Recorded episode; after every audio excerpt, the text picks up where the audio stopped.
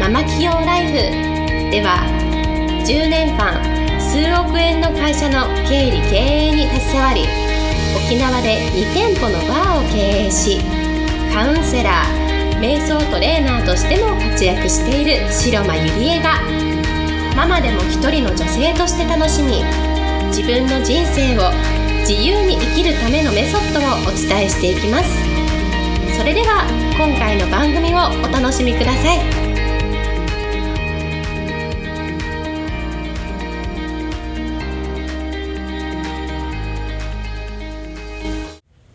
皆さんこんにちは白間入江です、えー、今日もポッドキャスト始めていきたいと思います、えー、今日はですねあの100回記念ということで、えー、2年半やり続ける秘訣というテーマで、えお送りしたいと思います。えーまあ、このポッドキャストも始めて2年半経って改めて100回というねなんか節目を迎えて、まあ、私自身もよく続けてきたなって思っています。で2年半の間にもちろんやめようって思ったことも実は1回あるんですね。でその時ってあのちょうど1年半ぐらい前に私あの病気になってしまって、まあ、入院したんですけれども手術入院したんですけれどもちょっと子宮の病気で。でその時に一度だけああもうダメだ。私もうダメだ。やめようみたいな感じで思ったんですね。やっぱり人って本当に人が生きる上で大事なことってやっぱり健康それからマインドで自分の身を置く環境ってこの3つってすごく大事だと思うんですけれどもあの健康がねやっぱり自分のこの体が動きが取れないとやっぱりマインドもちょっと落ちてしまってでそれでいてこうやり続けられないっていうことがね落ちてしまうと思うんですけれどもまさに私はちょっとその状況に陥ってしまったんですね。でその時やっぱりじゃあなぜもう一回やろうって決めたかっていうとやっぱり私は、うん、自分のためっていうことではなくって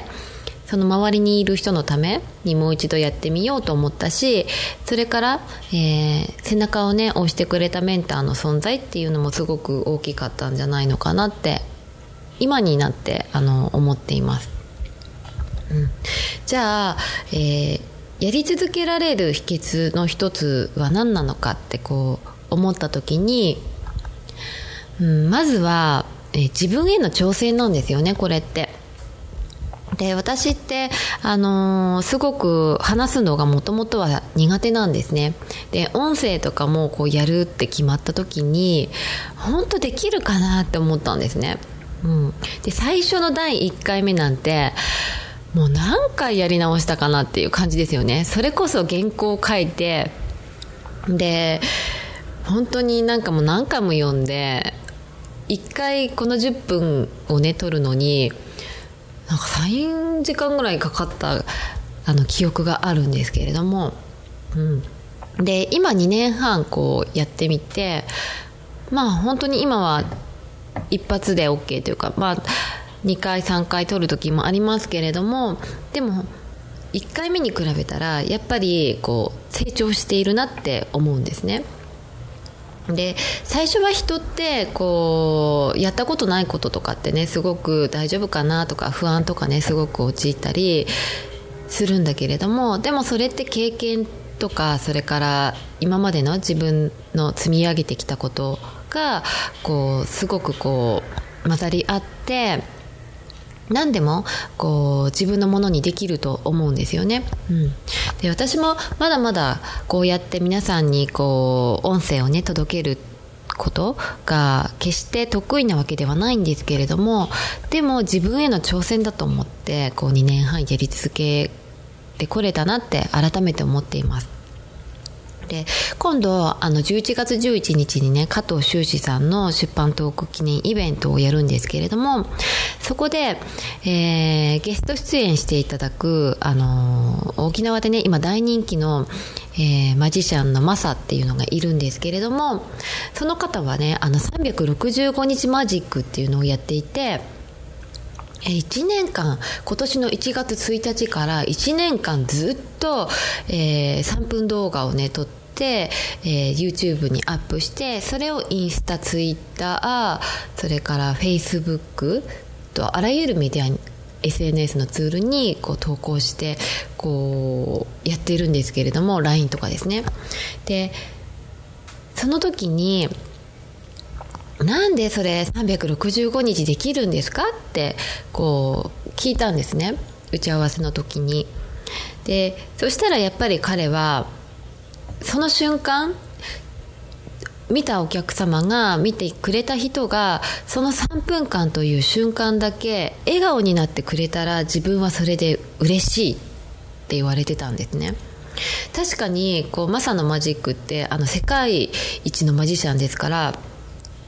すごくこうその瞬間えなんでこんなことが起きるんだろうとかえこれって一体どうなってるんだろうとかね。なんかすごくその瞬間だけ嫌なことも忘れちゃうんですよね。でマサは言ってたんだけれどもやっぱり人って生きていれば嫌なこともあるだろうしこうお友達関係で悩んでいることそれから仕事でちょっと嫌だ嫌なこととかつまずいたりとかやっぱり人間動いているといろんなことがあると思うんですねでも僕のそのね動画を見た瞬間だけ元気になってくれれば僕はそれで嬉しいんだっていうふうに言われた時にあやっぱりこの方はちゃんとビジョンがあるし自分のためというよりはもう人のためにやり続けているんだなってなんかそれが伝わってきたんですね。でやっぱり私も少なからずもちろん自分への挑戦っていうのもあるんだけれども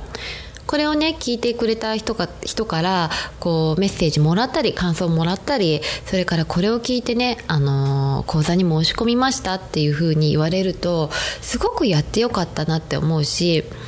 私もこのポッドキャストを聞いてくれた瞬間だけなんか気づきがあったりこうその人のね人生の背中を押す一歩になればいいなと思って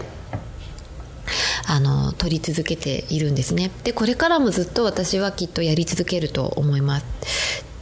で何でもそうなんだけれどもやり続ける時ってやっぱりこうビジョンを持つことってすごく大事かなって思うんですね。何のためにやるかとか何の目的でやるか誰のためにやるか。これがちゃんと言葉にしてこうはっきりして自分の体に落とし込んでいるのとそうじゃないのっては全然違うと思うんですね。でやっぱり多くの人って何でもや,、あのやり続けられない。でそのやり続けられない理由はやっぱりこの一つビジョンをはっきりしないっていうあり方をはっきりしていないっていうのがあると思うんですね。それをこう自分の体に落とし込んでないとやっぱりやり続けることってできないと思うんですね。うんで、まあ、私もその2年半やり続けてきてでビジョンっていうのは常に自分の中に落とし込んでいるしそれからもう自分のためじゃなくて本当に人のためなんですね。もっと言うならばこれを編集してくれるね門脇さんっているんですけれどもその人のためでもあるし、えー、聞いてくれる人のためでもあるしもうあらゆる人のためですよね。多分私一人のためだったらもう絶対続いてないと思うんですね。でも誰かのためって思った時にこう人ってすごくパワーがあるパワーこう底しねるパワーがこう体の底から湧き上がってくるんじゃないのかなって思うんですね。でまあ私もお母さんなのでやっぱり子供のためって思うと自分がどんなに疲れていてもご飯も作るしで生まれたばかりのね赤ちゃんとかをこうあのー、まだ赤ちゃんをこう持っているお母さんとかはやっぱり子供がお腹空いたよって赤ちゃんが泣いていたらどんなに眠くても疲れていてもあのおっぱいをあげると思うんですね、うん、やっぱりそれと一緒で誰かのためってなった時に人はこうやり続けることができるんじゃないのかなって思っています。はい、えー、今日はですねあの100回記念ということで皆さんに改めて、えー、やり続ける秘訣というテーマでお送りしました、えー、またこれからもあの聞いていただければ本当に嬉しいです。そして質問もあの受け付けていますのであの、まあ、ブログの方からで